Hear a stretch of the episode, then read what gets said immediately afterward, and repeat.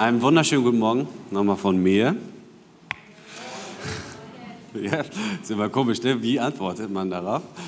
Äh, muss man gar nicht, aber schön, dass ihr, schön, dass ihr da seid. Ähm, wir kommen zum Abschluss dieser Predigtreihe. Was willst du? Eine Frage, die ich euch schon vor vier Wochen gestellt habe und die ich euch heute vorerst ein letztes Mal stellen will. Und wenn du heute das erste Mal hier bist, dann ist es vielleicht eine ungewöhnliche Frage oder vielleicht auch gar nicht, weil du die heute Morgen schon gestellt bekommen hast von deiner, deinem Partner in Bezug aufs Frühstück oder so, weiß ich nicht. Ne? Aber die Frage, die ich dir stellen will heute Morgen, ist ein bisschen grundlegender. Also im Kern unseres Herzens, was wünschst du dir? Wonach sehnst du dich? Wo zieht es dich hin? Was ist das, wo du merkst, so das, wenn ich tagsüber Zeit habe, in Gedanken abschweife, dann bin ich da. Oder ein, eine Möglichkeit ist eben auch anzuschauen, was, ist, was sind meine Ängste? Ja, wovor fürchte ich mich? Wo zieht es dich hin? Und ich hatte so ein Bild auch von so einem Beachvolleyball oder von so einem, von so einem Ball einfach, den man, wenn man den unter Wasser drückt, merkt man, mit viel Kraftaufwand und so kann man den da unten halten aber sobald es irgendwie eine Gelegenheit gibt, wird er nach oben fatzen. Ja, der wird nicht lange im Wasser bleiben. Und die Frage ist, auch so, wenn du dein Leben anschaust, wo zieht es dich hin? Ja, bist du manchmal oder vielleicht grundsätzlich in bestimmten Bereichen, vielleicht geht es manchen im Lobpreis so, dass sie merken, ich fühle mich eher wie so ein Ball im Wasser. Ja? Wann hört das auf? Manchmal vielleicht auch nicht. Ja? Aber die Frage ist sozusagen, wenn ich jetzt gerade gedanklich, emotional eigentlich woanders bin, wo zieht es mich hin? Ja, wo liegt das Gewicht meines Herzens? Das Schlimmste, was dir passieren kann, ist, wenn deine tiefsten Sehnsüchte und Wünsche erfüllt werden. Ist vielleicht für manche ein ungewöhnlicher Gedanke, aber das wörtlich steht es sozusagen in Römer 1, Vers 24.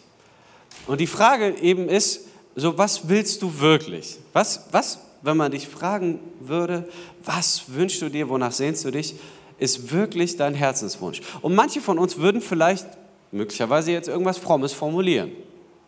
Und die Frage ist, ist es nur ein frommer Wunsch, den man so im Gottesdienstkontext so beantworten würde? Oder ist es Realität und drückt sich das, weil wenn es so wäre, dann würde sich das ausdrücken in unserem Alltag? Weil das Gewicht unseres Herzens geformt wird durch die Routinen und die Dinge, die wir tun im Alltag. Das heißt, das, was mir wirklich wichtig ist, findet viel Platz und Raum in der Art und Weise, wie ich meine Zeit gestalte. Und was auch immer du möglicherweise sagen könntest, was dir wirklich wichtig ist, lässt sich ganz leicht messen an deinem Alltag.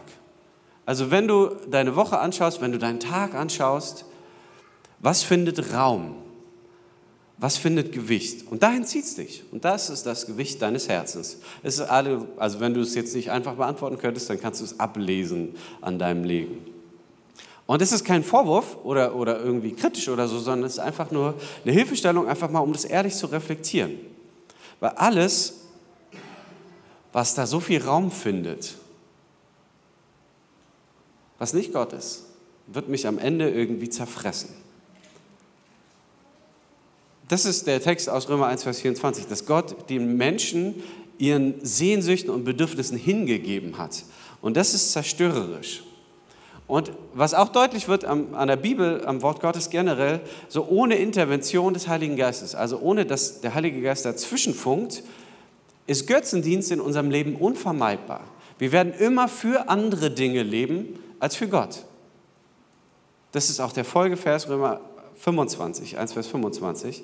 Sie haben geschaffene Dinge angebetet und nicht den Schöpfer. Das tun wir. Und die Herausforderung dabei ist, dass wir für was Größeres leben, für eine größere Vision, für einen größeren Antrieb. Und da zieht es uns hin. Wir werden letztlich davon sogar kontrolliert. Ja, das Gewicht meines Herzens, die Richtung wird geprägt von der Routine und die wiederum prägt das Gewicht und dann auch mein Verhalten. Ja, also was auch immer uns kontrolliert nachher, was deine Gedanken dominiert, ist dein Gott. Und in den meisten Fällen ist es ein Götze. Und manche, manche geht es vielleicht so, dass du jetzt denkst, okay, also ich finde das Wort ein bisschen drastisch. Man könnte es auch einfach einen Drall nennen. Ja? Ich weiß nicht, wer von euch das kennt. Früher gab es so, wenn man Computer hatte, noch Mäuse, Maus, ja, so eine Maus, aber nicht mit Laser, sondern die hatten so eine Kugel da drin. Ja? Und in so ultrahygienischen Haushalten nicht, aber vielleicht auch da, ja, war das manchmal so, dass sich da Fussel und was auch immer drin gesammelt haben. Und dann hatten die so einen Drall. Das heißt, es kam manchmal vor, dass man die Maus zieht und die bewegt sich aber anders, als man wollte. Ja? So, und das, dann konnte man die sauber machen, wie auch immer. Und man kommt irgendwie damit klar. Aber du merkst, naja, selbst wenn ich ein konkretes Ziel habe, wird es schwieriger, weil es da so einen Drall gibt. Ja?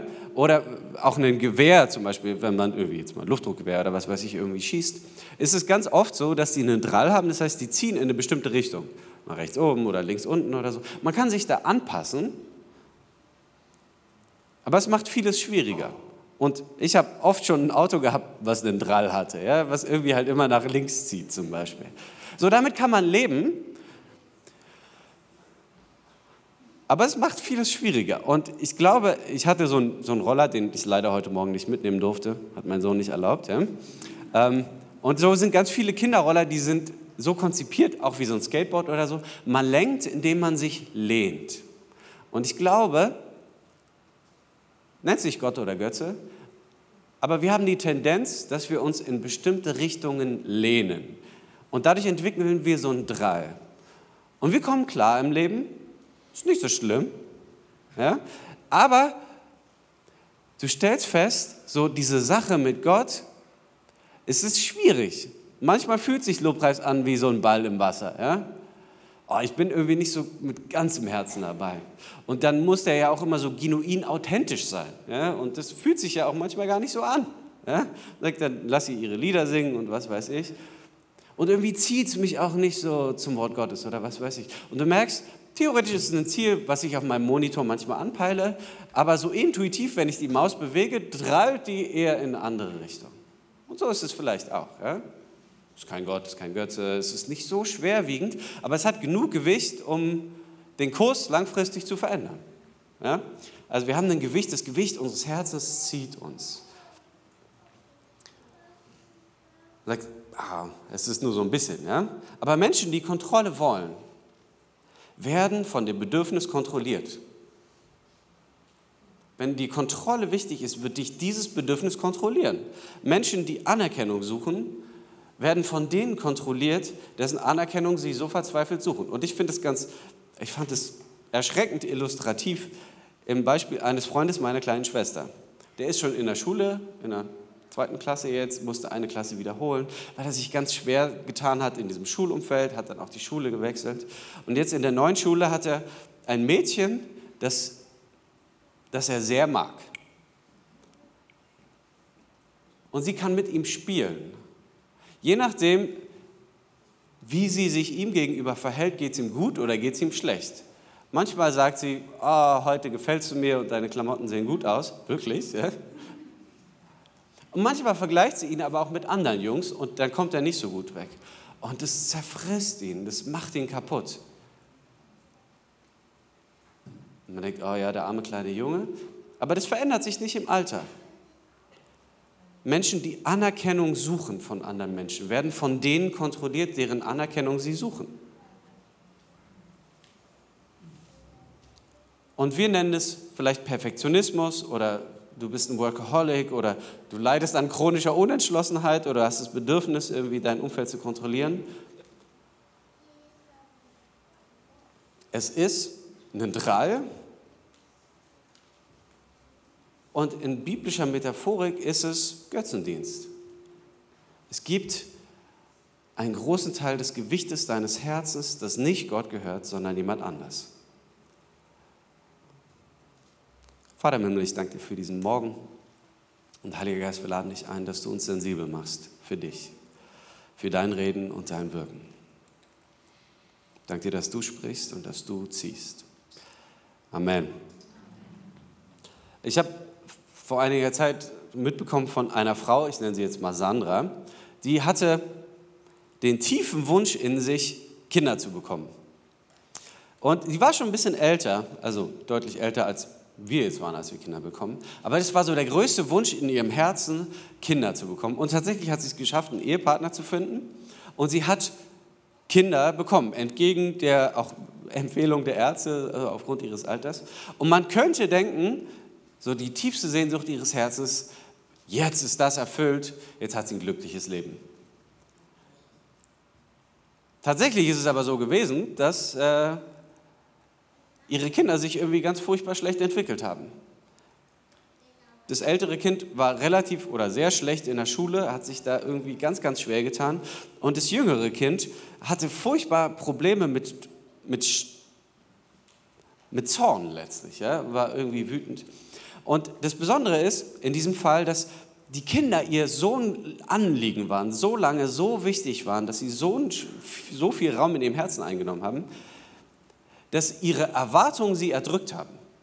Das heißt, es war ihr ganz wichtig, dass sie gut sind in der Schule, dass sie sich positiv entwickeln. Und sie hatte schon einen ganzen Lebensplan ausgearbeitet für ihre Kinder. Und das hat sie zerdrückt.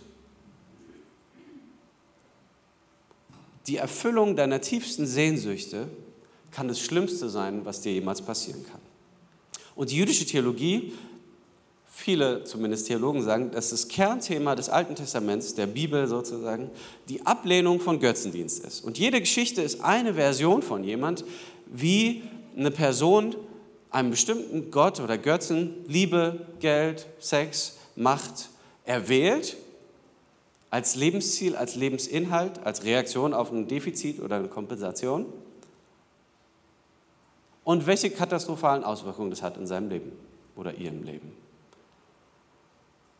Alle Geschichten für sich einzeln. Und es gibt eine sehr markante Geschichte in diesem Kontext, eine der ersten, und zwar die von Abraham. Abraham hat eine Verheißung bekommen, nämlich dass er einen Sohn bekommen wird und dass durch seinen Sohn eine Familie entsteht, durch die die ganze Welt gesegnet werden soll.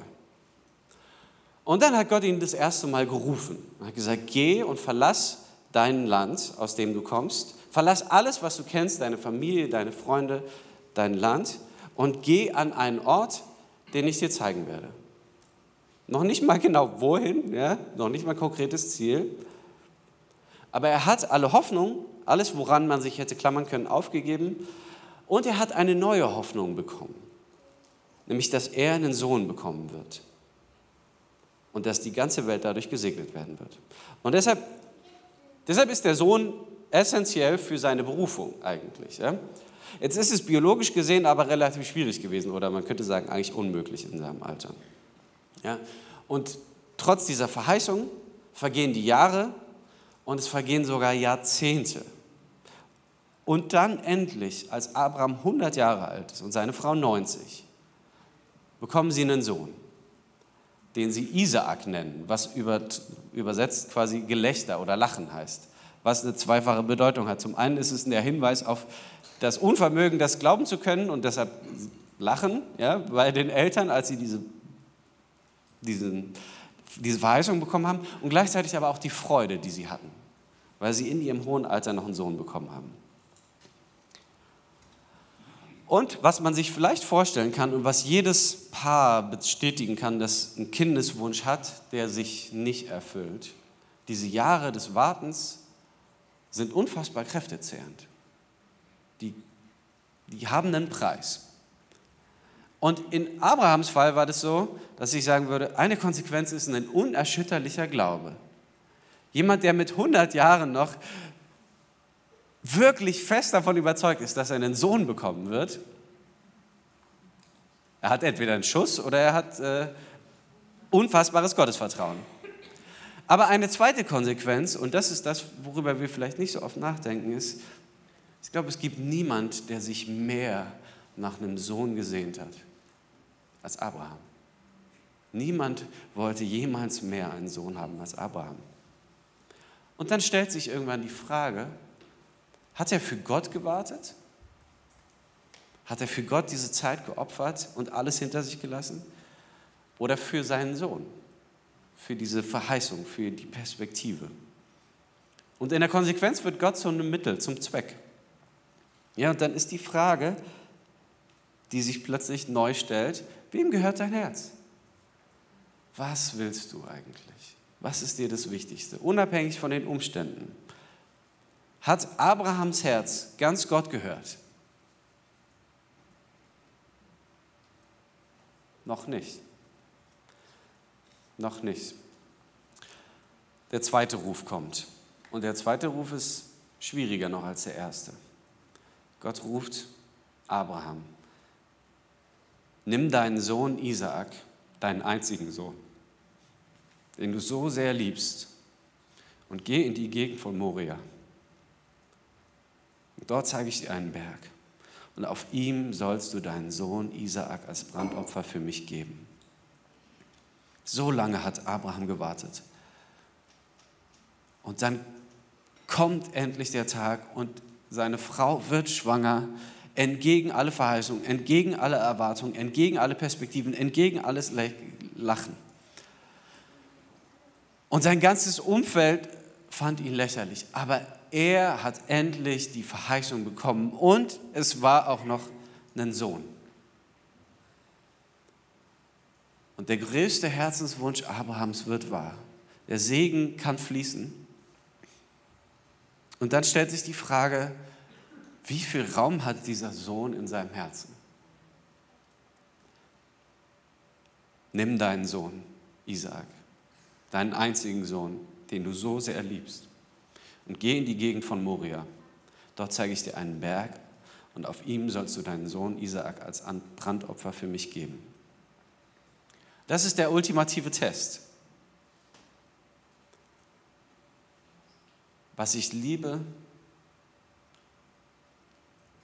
was ich anbete. Vorher hat Abraham seinen ganzen Sinn und seinen ganzen Wert aus Gottes Ansprache erhalten. Er hat alles hinter sich gelassen, hat alles, war bereit, alles aufzugeben. Und jetzt hat sich dieser Lebensmittelpunkt verschoben von Gott auf seinen Sohn, auf Isaaks Wohlergehen, weil an dem seine ganze Berufung und Perspektive und der Wohlstand seiner Familie hing. Das Gewicht hat sich verschoben und Gott sagt nicht, du darfst deinen Sohn nicht lieben. Gott sagt, liebe deine Kinder unbedingt. Aber kein geliebter Mensch in deinem Leben darf zu einem Gott werden. Dass du alles daran hängst. Alle Hoffnung und alle Erwartungen in der antiken Kultur und Gesellschaft hingen an dem Erstgeborenen. Weil im Gegensatz zum Beispiel zu auch in Spätmittelalter dem Vererbungsgesetz im, in Baden-Württemberg, wo alles aufgeteilt wurde unter den Kindern, war es in der antiken Kultur, dass fast alles an den Erstgeborenen gegangen ist, damit die Sippe ihren Platz und ihren Wert in der Gesellschaft erhält. Also alle Hoffnungen lasten auf dem Erstgeborenen. Der Erstgeborene ist die Familie, ist die Zukunft, ist die Perspektive.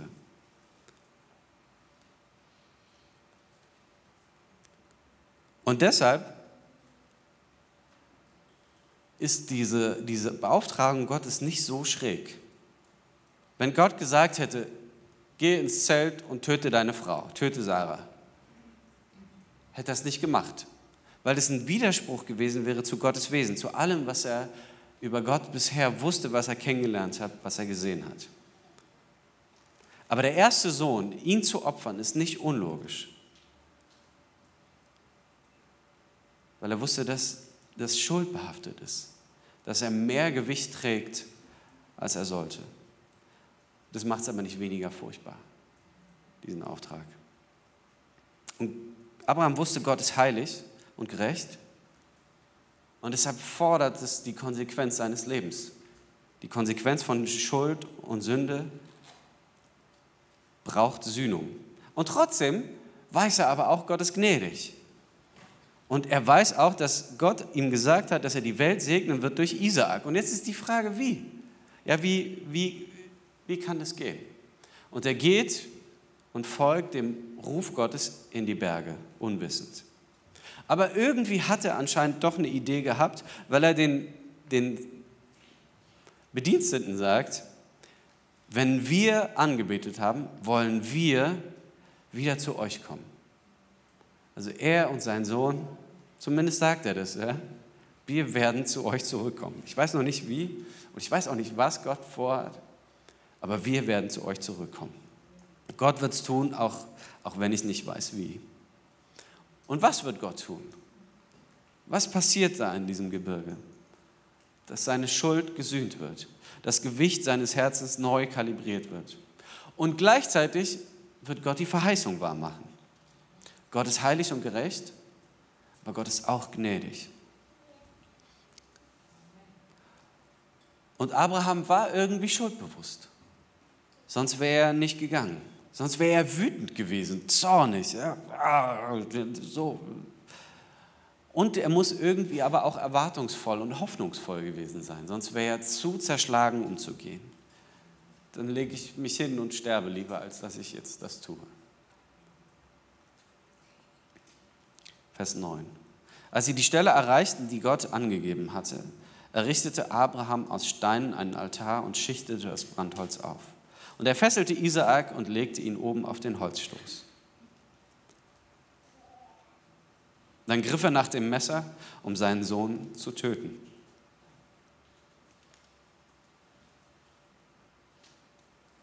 Abraham, Abraham, rief da der Engel des Herrn. Ja, Herr, leg das Messer beiseite und tu dem Jungen nichts. Denn jetzt weiß ich, dass du Gott fürchtest Du hättest deinen eigenen Sohn nicht verschont, sondern ihn für mich geopfert.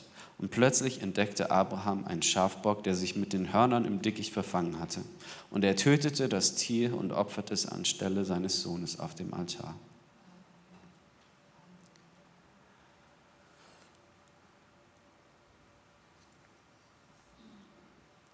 Jetzt liebt er Gott mehr als alles andere. Denn jetzt weiß ich, dass du Gott fürchtest. Und die Furcht des Herrn ist nicht Furcht, wie wir sie kennen, ist nicht Angst, sondern ist ein mit dem ganzen Herzen hingegeben sein. Das ganze Gewicht des Herzens kalibriert auf Gott. Und in den Psalmen ist es so, dass die Furcht des Herrn in der Regel entsteht, nachdem wir Gottes Gnade erlebt haben. Nachdem wir Gottes Gnade erleben. Deshalb kann man sagen, jetzt liebst du. In diesem Prozess, in diesem Bereitsein, was aufzugeben, an dem man so sehr festgehalten hat, verändert sich das Gewicht des Herzens. Und solange wir nicht entscheiden müssen zwischen Dingen, die auch wichtig sind, aber nicht so wichtig, und Gott, merken wir nicht, dass es ein Götze ist. Deine Arbeit ist kein Götze, bis du plötzlich in einer Situation steckst, in der du dich entscheiden müsstest, sage ich die Wahrheit, was negative Konsequenzen haben könnte, oder lüge ich, was eben jetzt in dem Fall praktisch ist oder sinnvoll oder was weiß ich. Und so könnte man es übertragen auf alles Mögliche. Ja? Ist, ist meine Frau mir wichtiger als Gott?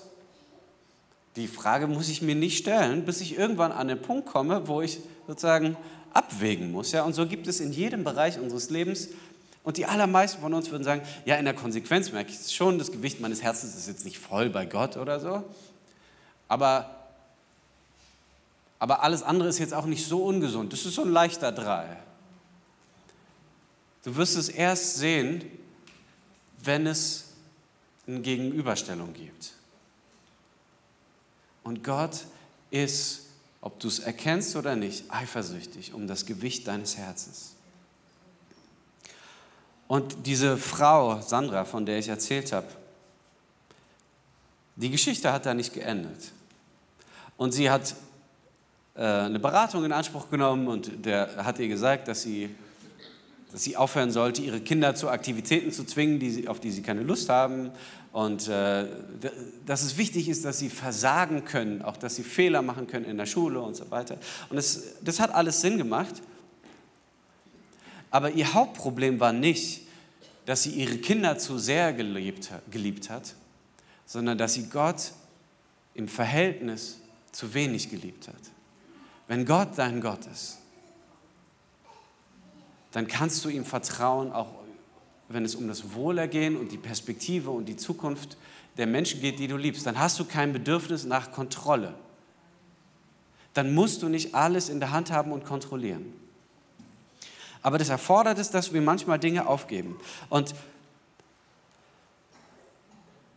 und ich glaube, häufig sind die Gewichte unseres Herzens nicht so offensichtlich verteilt, wie wir das vielleicht denken würden. Ich, ich selber bin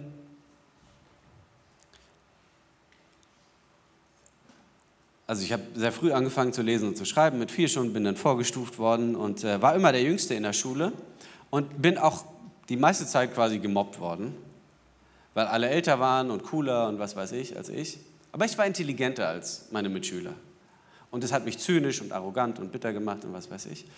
Aber trotzdem hat es für mich einen Wert ganz, ganz groß gemacht, nämlich intelligent zu sein. Und ohne dass ich da oft sehr intentional drüber nachgedacht hätte, war das für mich klar, wenn meine Frau, die auch studiert hat, und ich, wenn wir Kinder kriegen, dann werden das, ne, also wird der Hammer. Und es war eine unterbewusste Erwartung, weil es diesen Götzen in meinem Leben gab. Ja, und man könnte sagen, es ist nur ein Drall, es ist eine Tendenz, nenn's wie du willst, wie auch immer.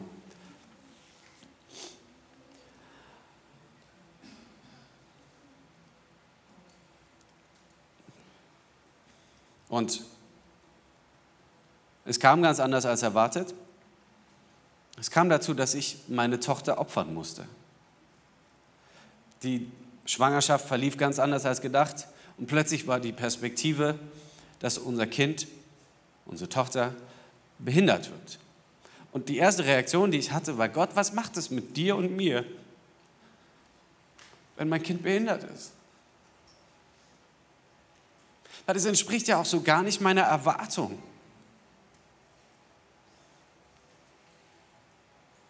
Und dann ging es weiter, Operation nach Operation. Und irgendwann war ich an so einem Punkt, wo wir in so einer Spezialklinik waren, wo ich dann auch mit meinen Eltern so gesprochen habe und die gesagt haben, irgendwann musst du auch loslassen. Irgendwann muss man aufhören. Und ich kam an den Punkt, wo ich gemerkt habe, Gott, ich bin in deiner Hand. Und meine Tochter ist in deiner Hand und meine Frau ist in deiner Hand. Und das ist alles, was ich brauche. Ob sie leben oder sterben, wir sind in deiner Hand. Und ich bin an diesen Punkt gekommen, wo ich alle Erwartungen in Bezug auf das, was wertvoll und wichtig, Illusion und abstrus, ja, an mein Kind, wo ich das opfern konnte. Ich gemerkt habe, all meine Vorstellungen davon, was wichtig ist, gebe ich auf diesen Altar und vertraue dir, Gott, dass du das besser weißt.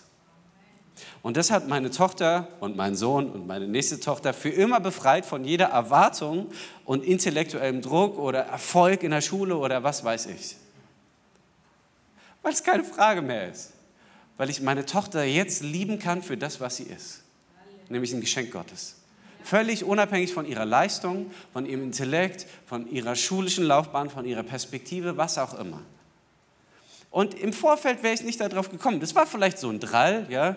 Ja, gut, aufgrund deiner Geschichte ist dir das ein bisschen wichtig. Und dann kommst du in die Situation, wo Gott dich ruft und sagt: Bist du bereit, es dahin zu legen? Bist du bereit, es zu opfern? Bist du bereit, loszulassen und mir zu vertrauen, dass ein bisschen Schräglage in deinem Leben trotzdem schräg ist. Dass du erst gesund werden wirst, dass du erst gesund lieben kannst, wenn das ganze Gewicht bei mir liegt. Und dazu ruft uns Gott, dazu ruft dich Gott. Sagt, siehst du das? Und wir haben so ein paar Themen angesprochen die letzten Wochen. Romantik, Beziehung, Erfüllung, Sexualität, Pornografie, Geld, Kontrolle. Gibt so kleine Themen. Das ist so ein bisschen ein Thema. Aber wenn es dann einen Drall gibt, ist kein Götze. Bist du bereit, das aufzugeben? Abraham war erst nach dem zweiten Gang auf den Berg ein liebender Vater. Erst nachdem er ihn aufgegeben hat, war er fähig, seinen Sohn gut und weise zu lieben. Weil Isaak nicht mehr die Hoffnung und das Zentrum seines Lebens war. Sonst wäre er überstreng geworden und ungnädig, wenn er ihn enttäuscht hätte, weil er perfekt sein müsste. Oder er wäre inkonsequent, weil er es nicht ertragen hätte können, dass sein Sohn leidet. Oder beides. Ja? Und manchmal so wütend, dass er ihn geschlagen oder verprügelt hätte oder was weiß ich. Ja? Am Ende ist es immer eine Enttäuschung. Warum? Weil jede Art von Götze versklavt. Weil er eine Erwartung trägt, die er nicht tragen kann. Und Abraham ist der Gründervater aller drei Weltreligionen. Die Hälfte der Menschheit, über die Hälfte der Menschheit, bezieht sich auf Abraham als den Vater, weil er zu dem Mann wurde, der er ist, weil er diesem Ruf Gottes in die Berge gefolgt ist. Weil er, nachdem er einmal sein Herz verschenkt hatte, es neu kalibrieren musste.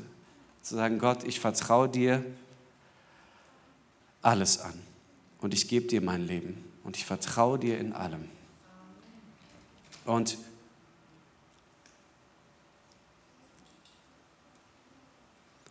Und ein zweiter Teil dieser Geschichte ist was, was wir vielleicht besser sehen können als Abraham damals. Viele Jahre später ist nämlich ein anderer Vater denselben Berg hinaufgegangen. Das Gebirge Moria liegt im heutigen Jerusalem. Und der Hügel, auf dem Abraham seinen Altar errichtet hat, ist der Ort, an dem der Vater für die Schuld seiner Kinder seinen Sohn schweigend geopfert hat. Weil die Schuld getragen werden musste. Und wenn wir das sehen, wenn wir sehen, wie sehr uns unser Vater liebt, dass er bereit war, seinen einzigen Sohn für uns zu geben, wenn die Wirkmacht dessen anfängt, uns zu ergreifen, dann können wir vielleicht loslassen. Dann können wir vielleicht die Dinge, die uns bisher wichtig waren,